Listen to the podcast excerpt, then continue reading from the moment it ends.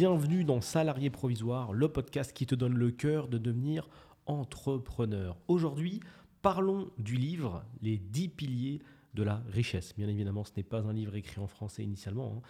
c'est un livre euh, américain écrit par Alex Baker que j'espère tu liras après avoir écouté ce, podcast. C'est toujours sympathique d'avoir une interprétation euh, personnelle des, différents livres. Bien évidemment, si on fait lire ce livre à 100 personnes, les 100 personnes auront une interprétation différente, puisqu'au final, chacun sa vie. Aujourd'hui, je te livre mon interprétation, c'est volontaire, puisque c'est ce qu'on reproche souvent au livre. C'est ok, bon, bah, c'est écrit, surtout sur les livres de business, tu vois. Tu lis, tu dis, bon, bah, c'est écrit, voilà, on me dit euh, faire telle ou telle chose, mais au final, qu'est-ce que je fais en fait? Comment est-ce que je fais correspondre ce que j'ai lu à ma vie? D'où l'intérêt de te parler de ces 10 piliers, mais en fait, il y en a, il y en a 11, et de te donner des exemples à chaque fois. On commence tout de suite avec le pilier numéro 1 qui est rejeter le principe de l'enrichissement lent. Bon, je pense que là, je ne pouvais pas trouver meilleur exemple que ce premier pilier. Tu arrêtes quelqu'un dans la rue, tu dis bonjour, est-ce que tu pourrais rejeter le principe de l'enrichissement lent?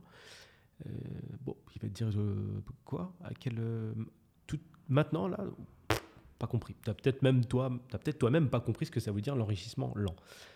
Pour faire simple, la, plupart des personnes, en fait, quand elles te parlent d'argent, enfin les rares fois où elles osent te parler d'argent sans considérer ça comme un sujet tabou, ben, bien souvent, les stratégies qui vont être proposées, c'est de faire de l'immobilier comme on en faisait euh, il y a 50 ans. Voilà, avec des stratégies en mode, je cite bien évidemment, eh ben écoute, investis dans la pierre, c'est une valeur sûre, achète maintenant et euh, dans 20 ans, ce sera à toi. Voilà, ça on est clairement dans la démonstration de l'enrichissement lent. Ou vas-y, investis telle chose maintenant, en général ça vole pas plus haut que l'immobilier, c'est bien dommage, investis euh, là-dedans, dans cette action, je sais pas, et peut-être que dans 10, 15, 20 ans, tu pourras commencer à kiffer. Ouvre une assurance vie, comme ça, dans 30 ans, ça va être génial, tu pourras, tu pourras la débloquer. Investis euh, dans le cadre de ton entreprise, tu sais, qui te permet d'investir une partie de, de ta participation pour, euh, pour recevoir un abondement. Tu vois, tu te fais abonder, euh, c'est super. Tu as déposé 1000 euros, tes 1000 euros, 2000 ou 3000 euros de participation, et dans 10 ans, peut-être, ça t'en fera 50 000. Voilà, ça c'est vraiment le principe de l'enrichissement lent. Ça manque cruellement de, perspective et c'est ça qui t'a invité à mettre de côté dès le premier pilier, c'est ne commence pas par te dire ah bah tiens j'aimerais mieux, mieux gagner ma vie ou j'aimerais être riche mais euh, voilà ça sera dans 150 ans aucun intérêt. Donc rejette il y a des stratégies mille fois plus efficaces. Donc je vais reprendre ce que je t'ai donné comme exemple et te donner des contre-exemples. Notamment en immobilier. Il n'existe pas que le modèle euh, j'achète un appartement euh, je le loue, enfin, j'ai une mensualité de crédit à 600 euros et je mets un mec dedans à 600 euros. Voilà, ça c'est une opération blanche qui rapporte pas grand chose. Même si tu fais un différentiel de 100 euros, c'est la même chose. Hein. En termes de rendement locatif, 100 euros, tu vas pas bien loin. On rejette également la stratégie, bien évidemment, du euh, j'achète et dans 150 euh, ans, je toucherai des loyers pleins, comme on dit. Bien sûr, hein, au bout de 25 ans, le bien t'appartient. Donc, il euh, n'y a plus cette histoire de 600 euros de crédit à mettre en face de 600 euros de loyer. C'est 600 euros dans ta poche. Mais bon, c'est 600 euros quand tu as 50 ans. Hein. Il y a quelques années, quand même, avant. C'est dommage de pas kiffer. Pour la bourse, pareil, c'est pas la peine d'attendre que ta boîte t'envoie un mail pour dire coucou. Si tu veux ta participation, tu n'es pas obligé de la retirer et tu peux l'utiliser avec nous, la laisser dans nos poches pour que nous, on la place en bourse pour le coup. écoute la blog pendant 5 à 10 ans, ça tu peux le faire toi-même. C'est-à-dire que euh, la vie avance, il se passe des choses, les actions montent, les actions descendent. Je t'invite à t'y intéresser et dans le cadre de ce podcast, on s'y intéressera de nombreuses reprises sur la partie bourse. Eh ben, fais du placement, fais des placements. C'est une erreur de ne pas utiliser la bourse, c'est incroyable. Ça monte, ça descend, ça monte, ça descend, c'est génial. C'est pas du poker et c'est très très efficace et c'est mille fois plus stylé que de laisser bloquer ton argent ou ta participation pendant 150 euh, ans. Le pilier numéro 2, c'est séparer le temps de l'argent. C'est cool parce que là, j'ai vraiment un exemple tout frais. J'ai discuté hier avec euh, quelqu'un que, on va dire, euh, je ne le coach pas en business pour le coup, mais je lui donne quelques conseils comme c'est un, très très proche, qui me dit, bon, j'ai commencé à bosser dans un certain euh, style de prestation, ok, je vends telle ou telle prestation. Maintenant que j'ai annoncé mes prix, ben, je, ne peux plus, je ne peux plus les augmenter parce que si j'augmente mes prix, le souci, c'est que bah, je, vais perdre, mes clients. Donc ça, c'est un vrai questionnement d'entrepreneur. Tu réussis à avoir tes clients. Au début, tu es un peu dans de la prostitution parce que tu veux avoir des clients, ce qui est une erreur en soi. Hein. Si on s'était parlé plus tôt, j'aurais pu dire qu'il fallait pas faire ça. Mais bon, peu importe. Et il arrive à un moment où il doit euh, augmenter ses prix parce qu'il s'y retrouve pas tout simplement. Il arrive dans une espèce de configuration où il n'a plus de temps disponible et pas assez d'argent pour vivre pleinement de ce business-là, ce qui est embêtant. Alors la solution, c'est de très rapidement euh, arriver à des prix euh, normaux, ou en tout cas avec lesquels tu es confortable, ou sinon annoncer un changement de prix. Et ce qui m'a rétorqué juste derrière, c'est oui, mais si demain je double mes prix, comment vais-je pouvoir justifier cette augmentation? Voilà. Donc ça, on, est pile dans le pilier numéro 2, on a du mal à séparer le temps de l'argent. On part du fait qu'à partir du moment où la facturation double, surtout pour une prestation de service, qui, je le rappelle, résout une problématique, pas trop question de, justification en fait. Le prix, c'est le prix. Et si ce prix ne convient plus à ton client, hélas, tu vas devoir t'en détacher et trouver d'autres clients qui seront OK pour payer, tout simplement. Quelqu'un qui est OK, ça c'est une règle qui marche avec le business d'un point de vue global, quelqu'un qui est OK et vraiment intéressé par ta prestation, il va trouver une solution plutôt que d'essayer de négocier. Quelqu'un qui commence par te dire ah, c'est cher, c'est quelqu'un qui n'est pas acheteur. Quand tu veux quelque chose très très fort, typiquement, allez, euh, qu'est-ce qu'on voit souvent Allez, un MacBook, allez, boum, t'es pas en train de te dire aïe aïe aïe, comment je vais faire pour négocier avec le gars, essayer. Non, tu dis comment je vais faire pour trouver les sous. Est-ce qu'on peut payer en plusieurs fois Est-ce que je peux, tu vois c'est pas la même réaction de se dire est-ce que tu peux baisser le prix, euh, s'il te plaît, ou euh, comment je vais trouver. D'un côté, on a un profil qui cherche pas vraiment des solutions, il est là, il aimerait bien, mais bon, il n'est pas encore convaincu. Et de l'autre côté, on a quelqu'un qui cherche des solutions. Il va prendre un crédit, il va trouver une stratégie, il va emprunter des sous. Ça marche avec tout. Ça marche avec des gens qui euh, achètent des voitures, des prestations de services, des maisons, tout. Quand tu as quelqu'un en face de toi qui cherche des solutions, en général, c'est qu'il est acheteur. Point supplémentaire sur séparer le temps et l'argent, qui va repiquer avec ce que je disais au début sur la prestation de service, surtout quand tu vends de la prestation de service et pas des produits physiques, et encore, on, a tendance à faire un amalgame justement entre la prestation, le temps passé sur la prestation et la rémunération. Donc du coup, je vais te poser quelques questions qui vont te permettre de réfléchir. Pourquoi est-ce que tu peux trouver un photographe de mariage qui va bosser 10 heures et te demander 300 euros Et pourquoi, si tu approfondis un petit peu plus, tu vas trouver un photographe de mariage qui va bosser 10 heures et te prendre 3000 euros? Est-ce que c'est parce qu'il fait des plus jolies photos? Est-ce que c'est parce qu'il est plus fort? Est-ce que c'est parce qu'il a plus d'expérience?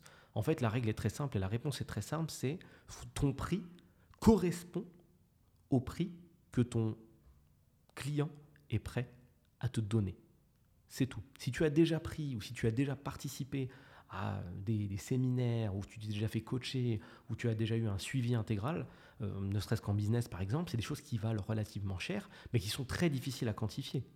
C'est-à-dire que si tu commences à essayer de savoir combien ça coûte, bah, c'est difficile. Tu vas voir un gars par exemple qui a monté 5 à 10 business, tu dis écoute, coach-moi, j'ai envie de changer ma vie. sur quoi il se base en fait? S'il dit c'est 10 000 euros, qu'est-ce que tu vas dire? Tu vas dire c'est cher? Non, non, c'est pas cher ça ne correspond pas au prix que tu peux assumer actuellement, parce que tu n'es pas forcément prêt à faire cette concession pour les moments. Ces 10 000, euros, tu les regagneras. Tu as un travail, ils vont revenir, c'est pas un problème. Par contre, tiens, regarde, j'ai ton voisin là juste à côté. Lui, il a vraiment envie de changer de vie, et les 10 000 euros, il va les trouver.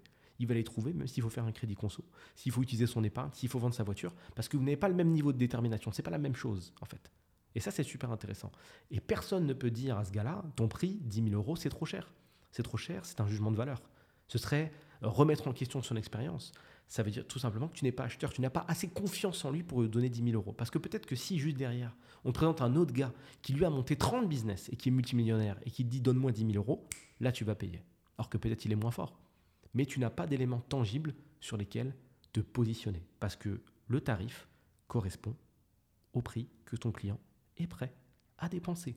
Point barre. Donc on sépare le temps de l'argent. C'est un exercice très difficile parce que toute notre vie, on nous a indiqué que gagner 2000 euros par mois, c'était top et que c'était une très bonne moyenne. Donc forcément, quand tu commences à croiser des gens qui font 5, 6, 7, 8, 9, 10, 30, 40 ou 150, euh, ça déboussole un petit peu. Mais c'est un, très bon, c'est un très bon enseignement. C'est là que tu comprends qu'il faut décorréler les deux, vraiment séparer les deux.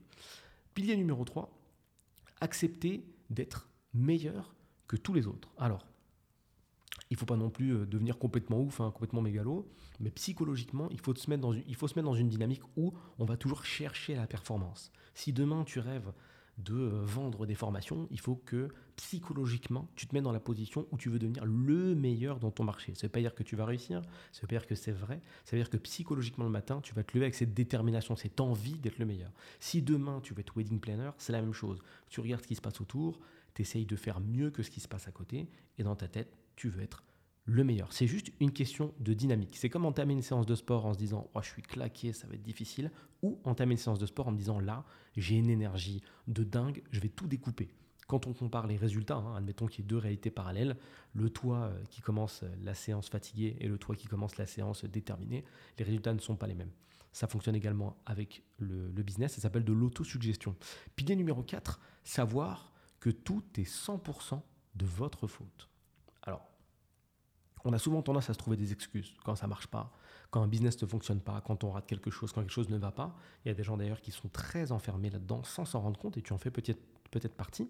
Essaye de prendre un peu de recul quand quelque chose ne va pas. Qu'as-tu tendance à dire? Ouais, je me suis loupé ou c'est la faute de un tel?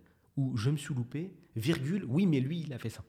À partir du moment où tu dilues la faute et que tu estimes que c'est toujours soit en partie soit totalement de la faute d'un élément externe, le business sera compliqué pour toi. Il faut toujours se dire que c'est de sa faute et que tu es la cause. À partir du moment où tu essayes de maîtriser la cause, tu seras de manière globale plus efficace. Toujours plus efficace. Je peux te donner un exemple récent que j'ai eu avec un, prestataire euh, de Vidast, voilà, que j'envoie sur une, sur, sur une mission, et à qui il manque des choses. Je sais que ce même prestataire, si j'avais bossé avec lui quelques années avant, quand il était dans son ancien mood, son ancien mindset, une fois arrivé sur le tournage et s'il avait vu qu'il lui manquait des choses, il m'aurait dit Putain, mais euh, il manque telle chose ou telle chose, c'est à cause de lui, euh, le train il est arrivé trop vite. Ou Putain, mais euh, les horaires de train, mais c'est trop tôt le matin, c'est difficile de se lever. Ou ouais, mais moi j'ai pas l'habitude de me lever, voilà, on, on, aurait pu mettre le tournage plus tard. Ou oui, mais avoir 5-6 batteries, c'est pas pratique, il m'en faut 2, c'est mieux. Donc là, dans tout ce que je viens de te citer, c'est la faute du train, c'est la faute du temps, c'est la faute du lit, c'est la faute des batteries, ce qui n'est pas normal.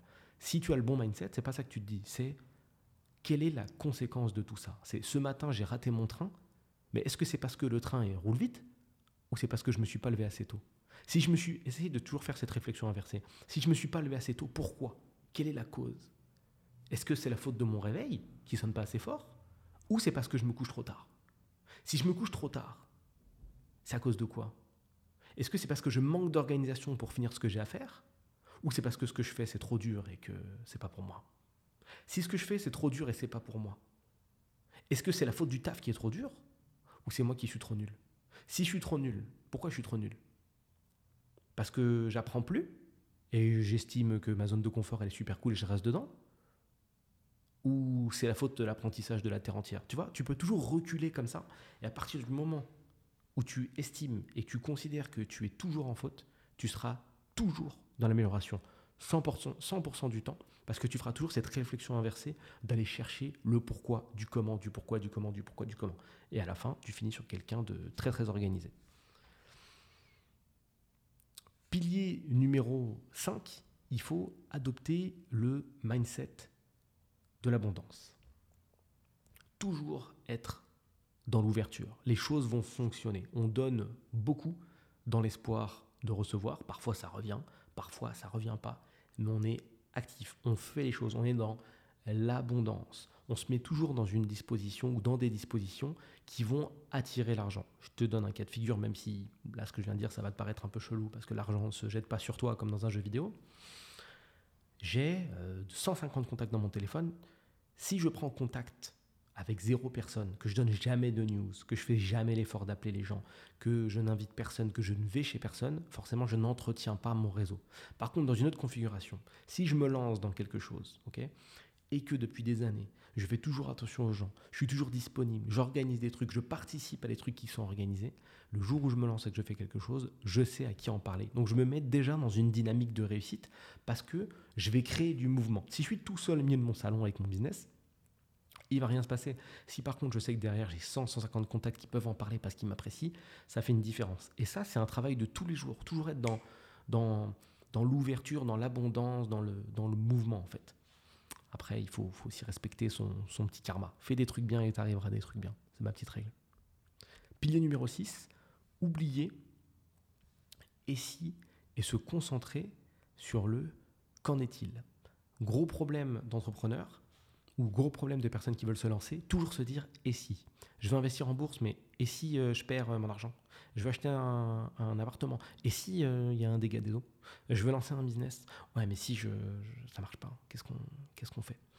Tu ne peux pas vivre comme ça en permanence dans l'incertitude. Si tu as envie d'aller plus loin, tu as envie d'exploser, et pour le coup là on est sur les pieds de la richesse, donc on va utiliser les bons mots. Si tu as envie d'aller chercher une certaine richesse supplémentaire, tu ne peux pas être dans la supposition, tu ne peux pas être dans le et si, tu peux pas être dans le doute.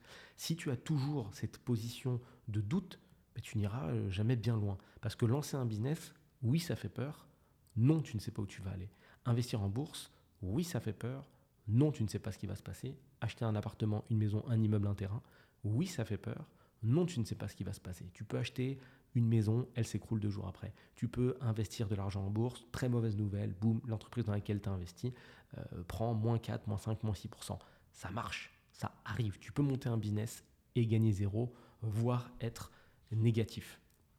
Mais la différence avec quelqu'un, donc je vais reprendre l'exemple du toit dans une réalité parallèle qui est lui dans une disposition, qu'en est-il et qui va aller chercher la réponse, ben, vous ne serez pas au même niveau.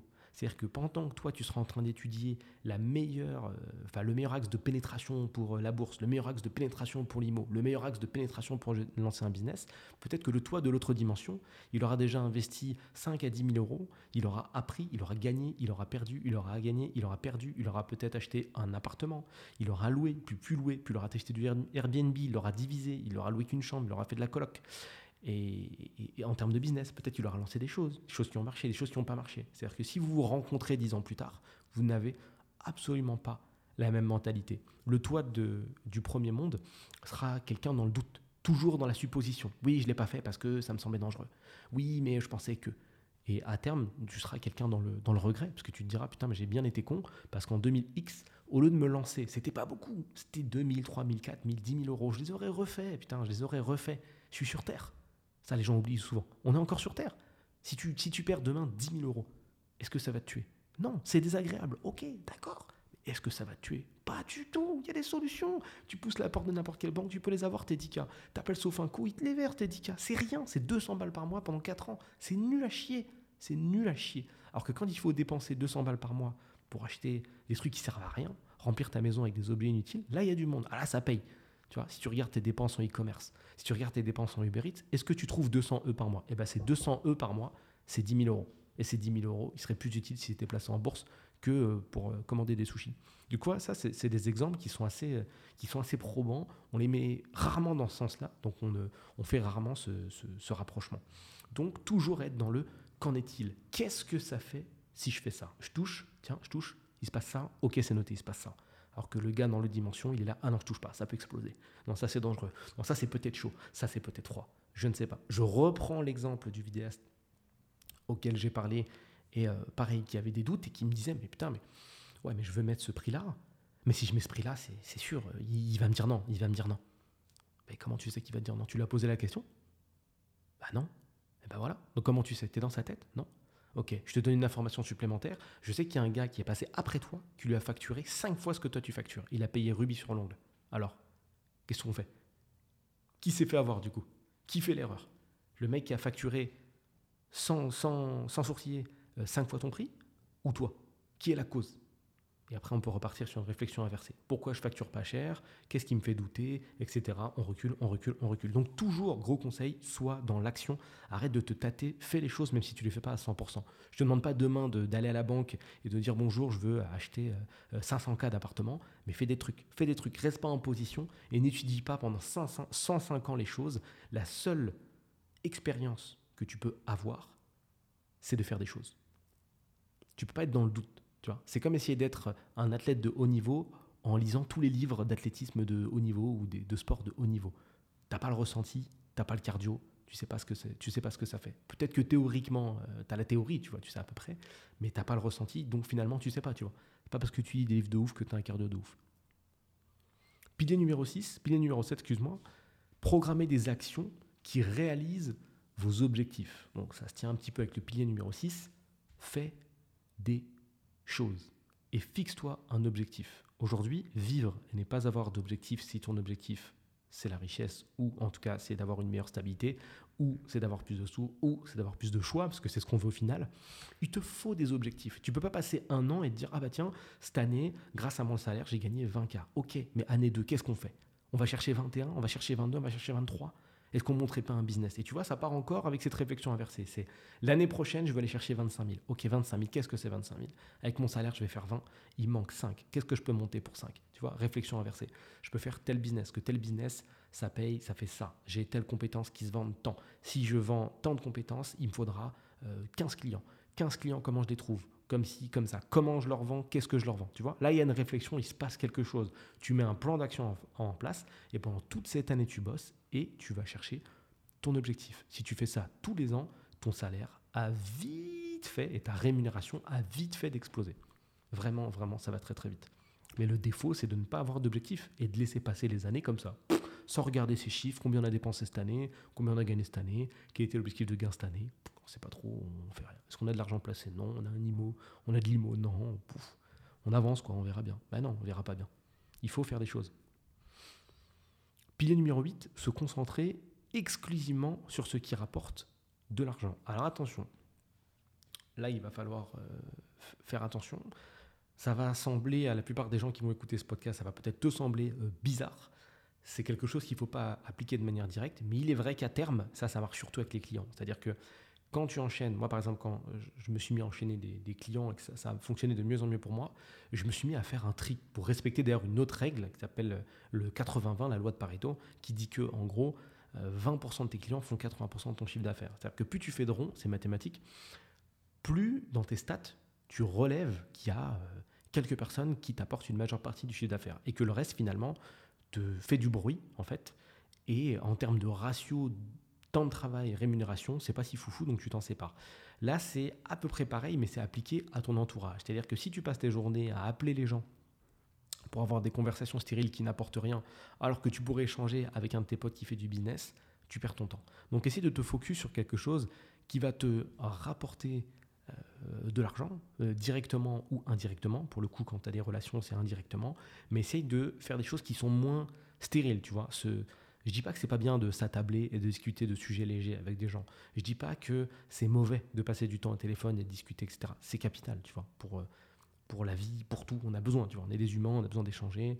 On est un, nous sommes des êtres euh, sociaux. On a besoin de discuter, on a besoin d'échanges, etc. Néanmoins, il faut quand même avoir ça euh, en, en, tête. Toujours essayer d'aller chercher des choses qui vont t'apporter des données. Échanger avec des gens qui vont t'apporter des choses. Je ne dis pas que c'est des gens qui vont signer des chèques, mais ils vont t'apporter euh, des détails qui vont, qui vont t'amener à terme de l'argent. C'est important de l'avoir en tête. Pilier numéro 9, les gens ne payent que ceux qui les comprennent et répondent à leurs besoins. Ça, c'est une grosse question que tu dois te poser si tu t'apprêtes à lancer ton propre business. Au-delà du fait que tu aies du ressenti, c'est-à-dire que tu estimes que ton projet soit bon, est-ce que la problématique que tu t'apprêtes, excuse-moi, à solutionner, puisque c'est ça le business, c'est solutionner une problématique. Encore une fois, mon fameux exemple de Uber Eats. Je suis dans mon canapé, j'aimerais bien manger McDo, mais j'ai la flemme de sortir. Boum, Uber Eats. J'ai un problème, le problème, c'est j'aimerais bien manger McDo, mais j'ai la flemme. Et euh, la réponse à ce problème, cette solution, c'est on te le livre chez toi, Uber Eats. Et donc, la réponse à cette problématique. Toi, c'est à peu près pareil. Le truc, c'est qu'il faut vraiment que tu te poses la question, au-delà de ça, au-delà de la problématique que tu arrives à résoudre, c'est est-ce que c'est une problématique qui est réelle Tu vois? Est-ce qu'elle est existe vraiment dans la tête des gens? Ok? Il y a des gens qui sont venus me voir il n'y a pas longtemps, plusieurs, tout le temps, toute l'année, tout le temps, on pose des questions de ce style-là et qui me disent voilà, je vais lancer un nouveau concept ou je vais lancer un. Euh, on va prendre quelque chose par rapport au sport, par exemple. Ouais, eh ben, euh, j'ai découvert que les gens restaient beaucoup assis, les gens avaient beaucoup mal au dos, donc je vais lancer un concept sportif qui consiste à faire que des exercices de dos, de nuque, euh, d'épaule. Voilà. Et ça va s'appeler Super Dos et ça va être top. Est-ce que c'est un vrai problème qui est euh, qu'on appelle dur, douloureux, urgent et le R va me revenir?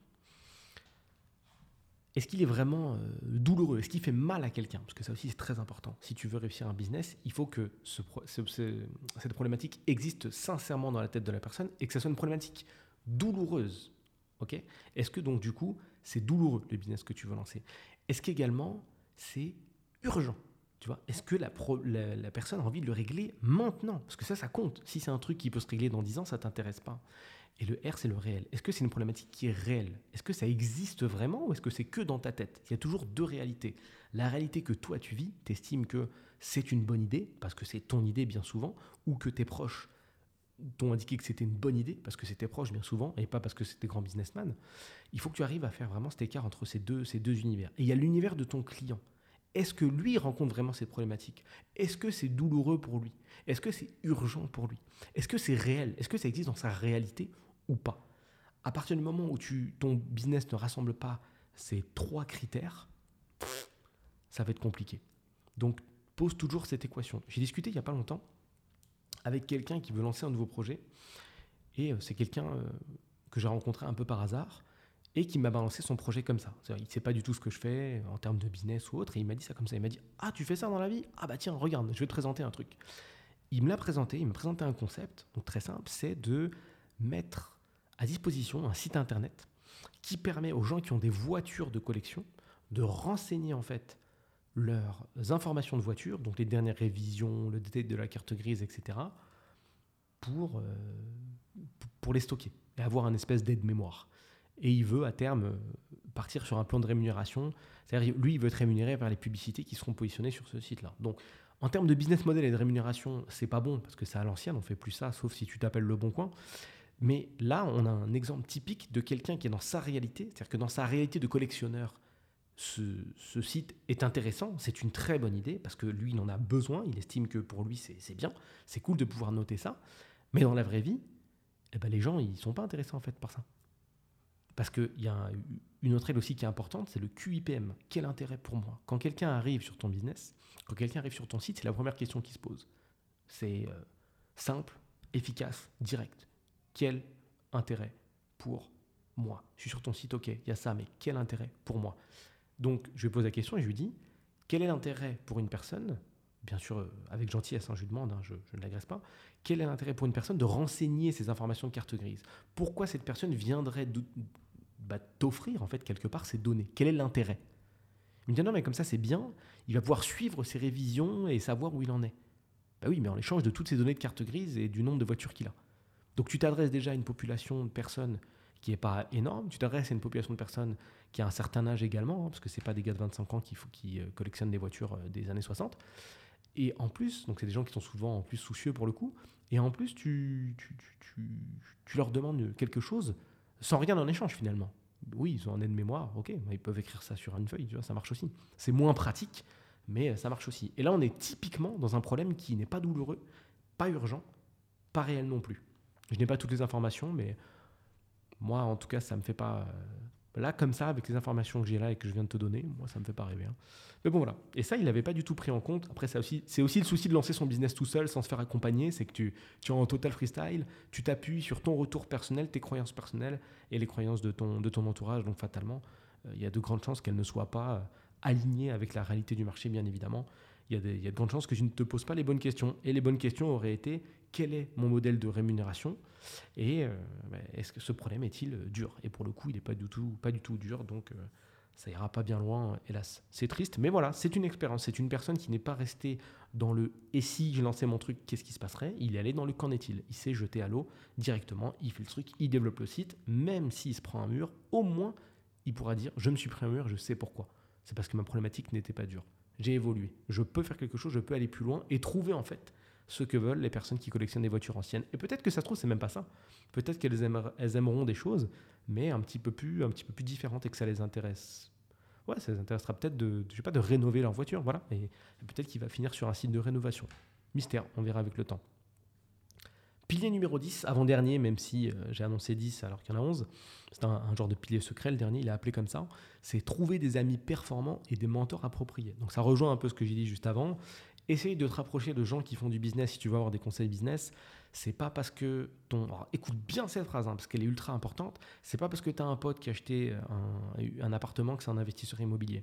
Si toi aussi, tu vois, je te le dis directement, si tu as acheté un appartement dans ta vie ou si tu vis dans ta résidence principale, tu n'es pas un investisseur immobilier. Rentre-le bien dans le fond de ta tête si jamais tu, tu, tu, tu, donnes des conseils dans ton entourage. Parce que c'est souvent le cas. Combien de fois j'ai entendu des mecs, euh, surpris des mecs faire des grandes leçons avec des gens autour de oui, tu peux investir, faire ça, mais qui es-tu en fait? Qui qu'as-tu acheté? Quelle est ton expérience en fait dans l'immobilier? Non, parce que moi j'ai acheté mon appart et tout. Tu vis dedans? Ouais, ouais, ouais. Cool. Mais t'es pas investisseur en fait. Qu'est-ce que tu conseilles là en fait? Qu'est-ce que tu fais? C'est pas parce que tu as fait une fois le truc que tu es un professionnel en fait. C'est pas parce que tu as fait une fois le truc que tu es confirmé. Très, très, très, très important. Donc trouve des amis performants qui font réellement les choses. N'aie pas peur de mettre les gens dos au mur, mais gentiment. Tu vois, cet ami qui te donne des conseils, tu peux lui dire Mais excuse-moi, juste, t'as acheté plusieurs biens ou tu vis juste dans le bien que tu as acheté? Ok. Est-ce qu'il y a un projet vraiment de business ou c'est juste pour vivre? Non, non, c'est juste pour vivre. Ok, merci. Voilà, tu peux passer à autre chose, c'est pas grave. Tu sais que ça va pas être de bons conseils. C'est pareil avec plein d'autres choses, c'est pareil avec le business. Des gens qui vont trop t'en dire, trop, trop spéculer. Alors que quand tu leur poses la question, quel business que tu as monté, qu'est-ce que tu as fait, qu'est-ce que tu as réussi à faire, euh, quelles sont tes erreurs, il bah, n'y a pas d'erreur, il n'y a pas de business, parce que c'est quelqu'un qui est totalement de le qui est totalement dans le SI et qui lui-même ne fait pas les choses. Mais bon, pour se lâcher, il t'envoie tous les, tous, les conseils. Tout n'est pas bon à prendre, tout n'est pas bon à acheter, mais fais attention. Et trouve également des mentors si tu le peux, c'est-à-dire des gens qui sont vraiment beaucoup plus loin que toi et euh, des profils qui sont avérés, qui sont loin, et c'est sûr et certain, tu vois, tu es à 100%, tu sais qu'ils sont loin, et tu sais qu'ils sont efficaces dans leur, euh, dans leur business. Tu en trouveras toujours. Tu auras d'un côté un mec qui a acheté juste son appartement et de l'autre côté un mec qui fait des achats-reventes ou qui a acheté 10, 15, 20 biens ou des immeubles. Là, lui, tu peux lui parler. Je dis pas que ce sera forcément quelqu'un de pédagogue, il faut pas tout confondre. Et je dis pas que ce sera forcément quelqu'un euh, ouvert à la discussion. Ça marche. Hein. Tu peux trouver des gens qui fonctionnent très bien mais qui ont peur. Hein, tu vois. Le mindset n'est pas automatique. Ce n'est pas parce que tu fais de l'argent que ton mindset est OK et que tu es dans la transmission, ça marche pas forcément comme ça. Dernier pilier, onzième entre guillemets, le pilier secret, c'est prendre la décision d'être riche, quel qu'en soit le prix. Tu peux tempérer si tu n'aimes pas le mot riche. Je sais que c'est toujours un peu tabou, riche, blablabla, le loto, etc. Bref, c'est un petit peu comme je t'ai dit tout à l'heure. Si tu te lèves le matin en te disant je suis le meilleur, tu finiras forcément par devenir très bon. Là, c'est à peu près pareil. C'est-à-dire que tu dois partir du fait que si c'est ton objectif, tu vas trouver, tu vas faire les choses, tu vas faire le job pour réussir. Coûte que coûte point barre. Tu vas faire l'effort, c'est tout. Et tu vas prendre cette décision d'arriver à tes objectifs, donc pour le goût à aller chercher de la richesse, quel qu'en soit le prix.